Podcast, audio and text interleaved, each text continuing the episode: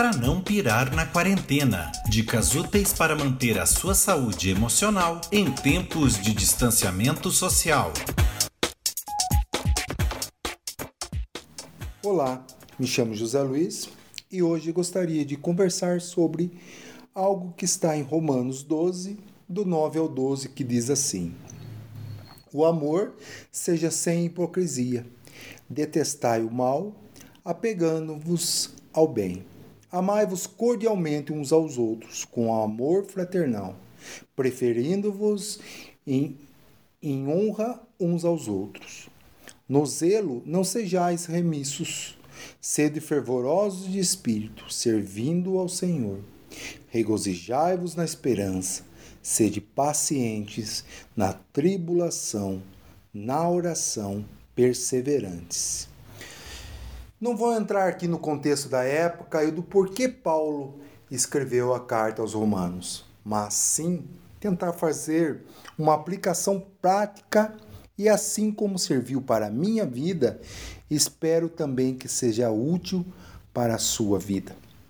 Aqui traz a versão hipocrisia, mas em algumas versões fala sobre amor não fingido, que no final acaba sendo a mesma coisa. Como curioso que sou, fui pesquisar o significado da palavra hipocrisia. Seu significado, dentre outros, é estar atrás de alguma coisa. E era considerado Hipócrates, o estrião.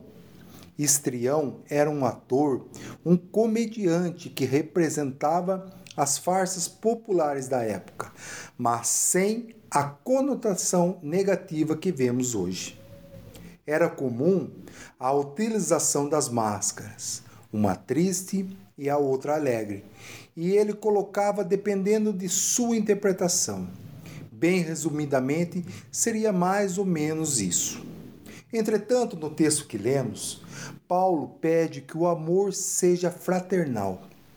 O conceito de amor fraternal, ele é muito bonito, pois é, um sentimento de carinho muito forte, um sentimento de dedicação, de interesse pela figura do outro, gerando sentimentos positivos e construtivos, podendo até em certos momentos levar o indivíduo a fazer grandes sacrifícios e tirar as máscaras e amar.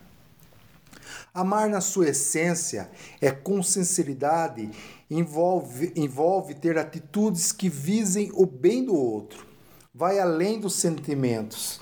Não significa amar pessoas que temos afinidades. Isso é fácil. Mas amar, independente de quem quer que seja, amar mesmo que a pessoa nos tenha causado alguma dor, alguma aflição, mesmo que tenhamos sido prejudicado, e ele vai além. Paulo segue dizendo que é melhor dar honra ao outro do que a nós mesmos. Penso que seria assim: melhor que o outro seja honrado do que eu.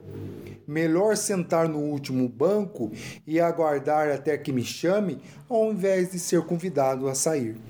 Isso está na Bíblia, em Lucas 14, 7 e 8. Claro que não com essas palavras. Mas enfim, amor sem fingimento é desejar que o outro seja o primeiro é respeitar e não ser omisso, negligente, desanimados, mas cumprir a vontade do Senhor com alegria, como diz a palavra, fervorosos, ter zelo pela palavra, amar sem distinção, amar a todos.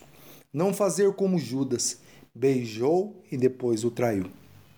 Dando continuidade ao versículo, estar alegre e ter esperança, permanecendo sempre firmes na oração diante da tribulação.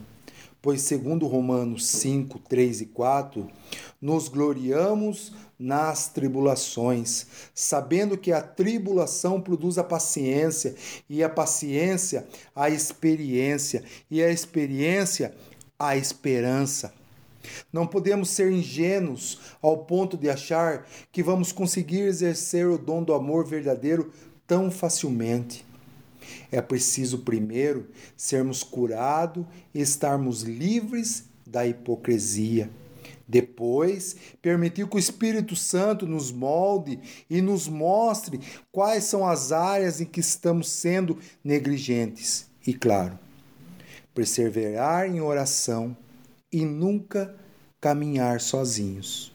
Voltando ao final do versículo 9, é deixar a maldade de lado e viver buscando sempre fazer o bem, sempre com a ajuda de Deus.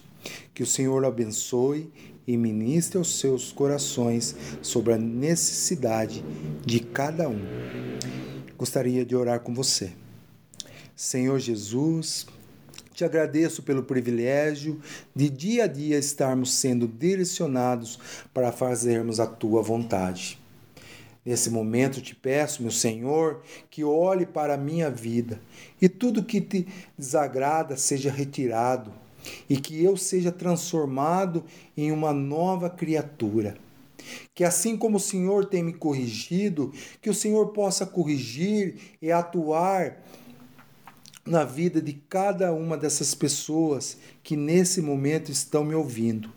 E que as suas vidas sejam cheias de alegria, paz e amor. O Senhor tem liberdade para adentrar nos quartos mais escuros do nosso coração e arrancar toda falsidade, arrancar toda hipocrisia. Nos ensina a amar verdadeiramente, meu Senhor, da mesma maneira que o Senhor nos ama. Eu oro e te agradeço. Em nome de Jesus. Amém.